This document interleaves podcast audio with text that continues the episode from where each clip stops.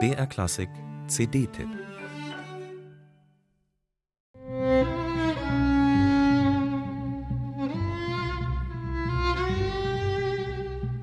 Seit Jahrzehnten setzt sich Fasil Say intensiv mit der Kultur, den Mythen, den Klangsprachen des vorderasiatischen Kulturraums auseinander. Auf seiner jüngsten CD taucht er in den verzaubernden Scheherazad-Mythos ein. Thousand and One Nights in the Harem, so heißt sein Violinkonzert, das er 2007 Patricia Kopaczynskaja auf die Seele schrieb und das hier zusammen mit zwei Weltersteinspielungen aus seiner Feder zu einer schillernden Orient-Express-Reise einlädt. Doch in dieser jüngsten Aufnahme ist es nicht die Kopaczynskaja, sondern Ausnahmegeiger Iskander Vitjaja, der die verführerisch geheimnisvollen Arabesken auch mal als atemberaubenden Hexenkessel lodern lässt.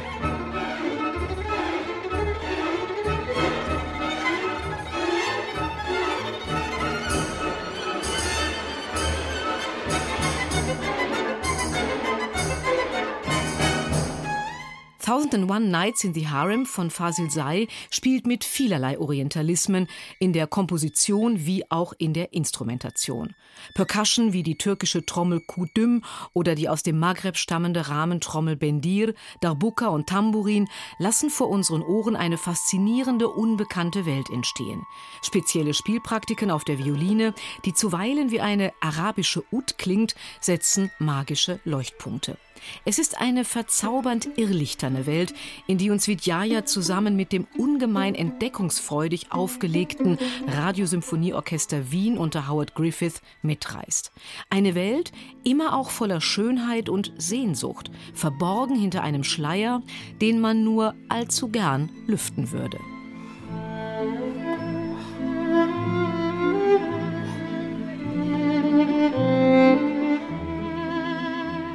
Erstmals eingespielt sind auf dieser CD die Werke Grand Bazar, eine Rhapsodie für Orchester, und die China-Rhapsodie für Klavier und Orchester von Fasil Say, zwei orchestrale, großformatige Ohrenkinostücke, die nichts auch an Kopfkino zu wünschen übrig lassen. Im Grand Bazar überholen sich zwischendurch Anklänge an Schostakowitsch, Strawinski, aber auch Khachaturian wie in einem wilden Reiterstück der Turkvölker.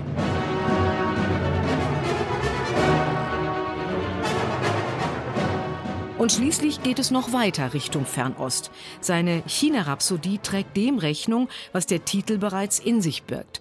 Zarte Chinoiserien, glitzernde Klavierperkussivität, große Streicherglissandi, wobei der Klavierpart eher integraler, denn solistischer Bestandteil in diesem fernöstlichen Metamorphosenbad ist.